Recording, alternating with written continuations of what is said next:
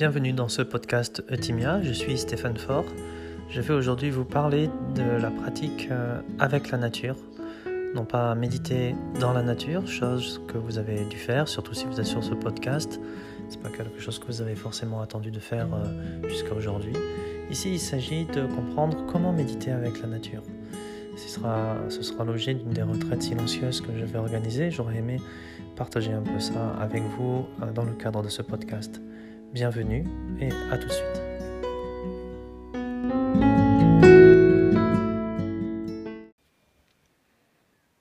Méditer avec la nature va être une retraite de 5 jours qui s'adresse aux personnes qui ont déjà une expérience de la pleine conscience et qui va se décliner sur quatre thèmes.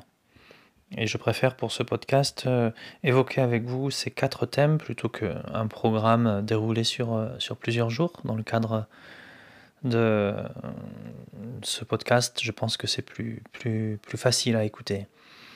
Le premier thème que je voudrais euh, euh, vous suggérer, c'est celui de prendre conscience de ses sens. Rien de plus facile qu'un environnement favorable, quand on est immergé en pleine nature, que de poser son attention sur les sens et l'éveil des perceptions sensorielles. On sait aujourd'hui que euh, l'éveil aux perceptions sensorielles permet euh, de euh, développer une agilité attentionnelle, de renforcer sa concentration, de se ressourcer. Il y a un certain nombre de bienfaits qui s'entrecroisent et qui proviennent tous d'ailleurs de, l'observation animale. On s'est rendu compte que les, les animaux, quand ils étaient en captivité, perdaient en intelligence, en sens de la décision, parce que les sens s'atrophiaient, devenaient en vase clos en quelque sorte. Et euh, on se rend compte que euh, les animaux dans les zoos ne sont pas les seuls à être en vase clos. Les êtres humains se retrouvent de plus en plus en vase clos aussi, à travers leur travail, leur sédentarisation. Et arriver comme ça à développer une acuité attentionnelle va nous permettre euh, de rafraîchir nos sens, certes, d'être plus perspicace dans nos perceptions, dans notre audition, mais aussi va permettre de faire des connexions dans notre cerveau et de rafraîchir un peu notre attention et notre intelligence en général. L'autre point qui m'intéresse d'aborder dans euh, ce genre de retraite, c'est euh, la nature qui est présente en soi. Et euh, c'est un point qui est souvent évoqué dans les traditions orientales, mais également dans les, dans les traditions occidentales. Je sais que avoir vu dans ma jeunesse des, des, textes de vulgarisation d'alchimie de, Moyen Âge qui postulent le fait que les éléments qui sont à l'extérieur, l'eau, la terre, le feu, l'air, l'espace, sont exactement les mêmes qui sont à l'intérieur de nous. il y a comme ça une forme de correspondance entre le microcosme et le macrocosme. Et euh, philosophiquement, intellectuellement, c'est très joli à évoquer mais ça peut être aussi très impressionnant de pouvoir euh, l'évoquer et l'expérimenter en soi. Ça peut avoir euh, une implication dans la créativité, ça peut aussi avoir une implication dans la santé. Il y a beaucoup de, traditions euh, autour de, de, la santé, notamment la, tradition ayurvédique en Inde qui base son approche sur la, la, gestion de, quatre ou cinq éléments dans, le, dans la tradition chinoise, c'est médecine chinoise, c'est plus cinq éléments, mais c'est la même chose. Il y a cette présence de ces éléments qui sont dans la nature, dans le cosmos, mais qui sont aussi présentes en nous, dans le corps, mais également dans la conscience. arriver à avoir dans un contexte un peu laïque, simplifié, qui permettent justement de se poser sur des pratiques assez simples et profondes, de pouvoir toucher ça est extrêmement profond et peut avoir un effet sur euh, la compréhension de soi-même. Donc euh, nous, nous baserons essentiellement sur des classifications classiques, sur le fait de porter en soi le feu, l'air, la terre, l'air, et euh, cette notion d'espace qui est souvent associée à la conscience elle-même.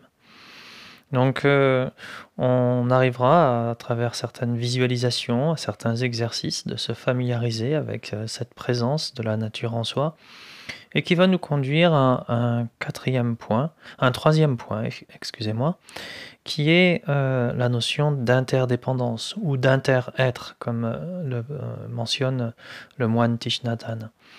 Il y a vraiment cette idée que, contrairement à ce que on pourrait imaginer, La nature n'est pas quelque chose qui s'oppose euh, à nous ou que nous, nous opposions à elle. On la porte en nous. Et se couper d'elle, c'est se couper de nous-mêmes. Et au contraire, prendre conscience de cette interdépendance qui euh, lie toute chose nous permet de comprendre le lien intrinsèque qui nous unit au vivant. Et on fait partie de ce vivant. Et cette expérience d'interdépendance nous conduit naturellement à une expérience d'appartenance. Alors, euh, quel est le sens de cette, euh, méditation? Ben, Premièrement, ça nous permet de toucher un peu du doigt cette euh, notion de, de, vacuité, de pouvoir toucher cette notion d'interdépendance des choses, qu'on n'est pas séparés des autres, du monde, que la nature n'est pas autre chose que notre propre environnement dont on a besoin pour vivre. Et ça permet de ramener justement toute cette expérience de l'environnement, de la nature, à une expérience beaucoup plus directe, beaucoup moins métaphysique, intellectuelle, mais quelque chose qu'on puisse vraiment expérimenter à travers notre corps, à travers notre cœur, à travers le contact avec les autres, et qui va faire que justement tous ces enjeux d'écologie qui sont actuellement euh, présents euh, dans tous les esprits, qui sont très questionnants à travers les perturbations qu'on peut observer euh, dans le climat, dans les tempêtes, les, les, grandes chaleurs qui arrivent euh, en Europe, eh bien, du coup, arriver à être euh, ni dans la peur, ni dans l'idéologie, mais vraiment pouvoir aborder cette thématique de l'environnement à partir d'une expérience plus corporelle, plus directe.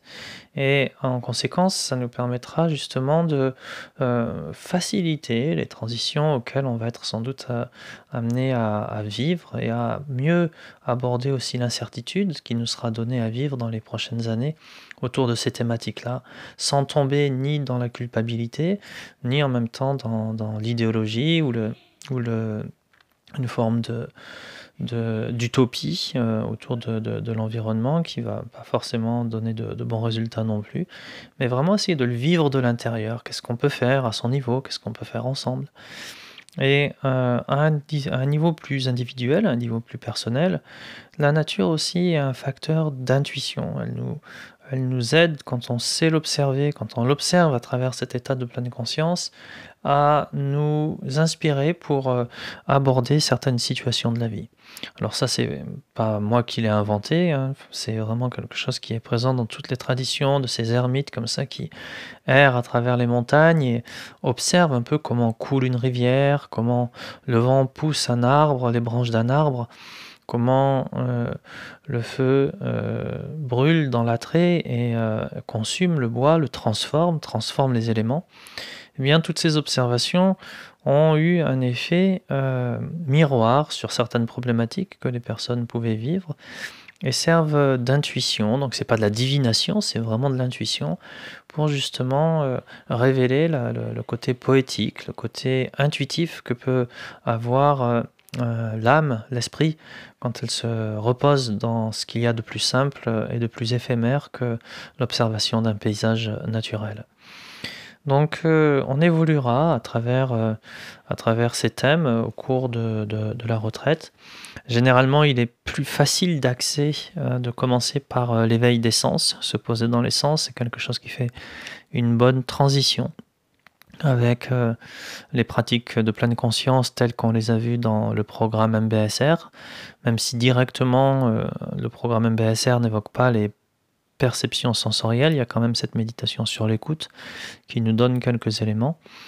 Et ensuite, du coup, on peut euh, aller sur des, pratiques un peu plus profondes Généralement, euh, la pratique sur les éléments, même si elle a un côté euh, un peu ésotérique au premier, au premier abord, on se rend très vite compte que c'est quelque chose qui est très immédiat, qui permet à travers des visualisations de pouvoir expérimenter l'interconnexion qu'il peut y avoir justement entre le vivant à l'intérieur de soi et le vivant autour de soi. Puis on verra aussi que cette pratique a des effets sur euh, la perception qu'on peut avoir euh, des émotions.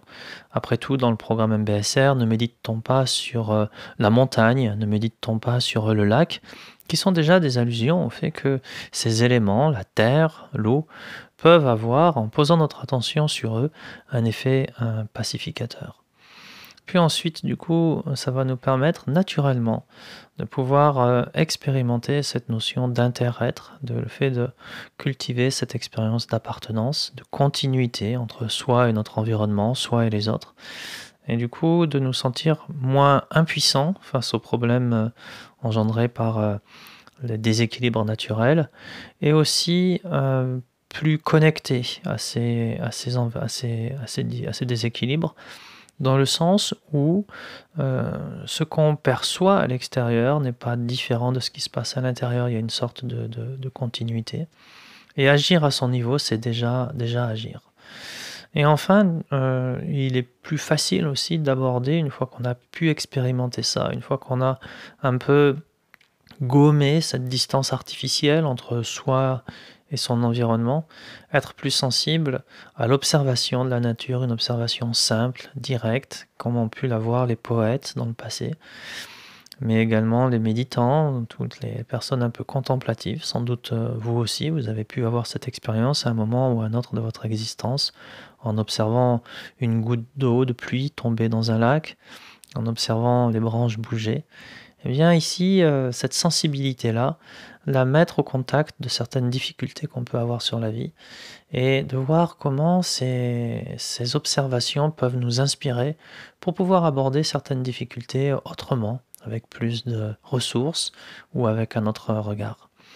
Donc euh, cette retraite sur les, les, facultés sensorielles, cette retraite sur euh, le lien à la nature, je l'appelle méditer avec la nature, parce que méditer dans la nature, c'est quelque chose qui est euh, accessible à tout le monde. Il suffit de prendre sa voiture pour la plupart d'entre nous, de faire quelques kilomètres ou de se donner une semaine pour aller dans un lieu très ressourçant, de se poser avec quelques, connaissances en méditation. On peut déjà hum, méditer complètement dans la nature, se sentir ressourcé, etc. Ici, euh, j'aimerais qu'on puisse euh, s'entraîner à méditer avec la nature, comme si elle était en quelque sorte euh, notre guide. C'est pour ça que j'ai choisi le, moulin de Chave. Le moulin de Chave, c'est pas quelque chose qui est, c'est pas un endroit qui est complètement immergé dans la nature. On va pas être au fond d'un bois ou au milieu d'un désert. On est quand même dans un, dans un lieu de retraite avec un certain confort, mais ce, confort va nous permettre justement de plus éveiller cette sensibilité et qui va faire que la nature va être un élément aidant pour se connecter à quelque chose de plus essentiel de nous. Et c'est ça qui fait la différence entre méditer avec la nature et méditer dans la nature. C'est cet aspect de se servir de la nature pour éveiller cette nature qui est présente en nous et ça, c'est parfois difficile parce que quand on va faire juste un stage au fond d'une forêt, au milieu d'un désert, on passe un très bon moment. Mais quand on revient chez soi, en fait, euh, ben voilà, c'est une belle carte postale, mais il n'en reste pas forcément grand chose. On a hâte d'y retourner pour pouvoir se ressourcer. Alors qu'ici, si on porte la nature en soi, eh bien, euh, on peut espérer qu'il reste quelque chose de ça. Une manière de se relier aux émotions différentes, une manière de contempler euh, les nuages dans le ciel différente, quelque chose où on se sente constamment relié à cette nature simplement parce qu'on en fait partie. Voilà en quelque sorte euh, les points clés que j'aurais aimé partager avec vous lors de ces retraites basées sur les perceptions sensorielles, basées sur la nature et qui sont autant de points qui me paraissent euh, essentiels non seulement pour son équilibre personnel, pour la gestion de ses émotions, la capacité de se ressourcer, mais qui sont aussi essentiels pour porter euh, un regard euh, sans peur et sans attente sur les grands enjeux de notre époque concernant la nature. Je vous dis donc à très bientôt. N'hésitez pas à me faire part de vos commentaires ou vos réflexions concernant ces thématiques. Je serais très curieux de voir un peu vos opinions sur ça. Et sinon, euh, de vous retrouver lors euh, d'une retraite comme celle d'octobre 2022 euh, concernant les pratiques autour de la nature. Merci bien.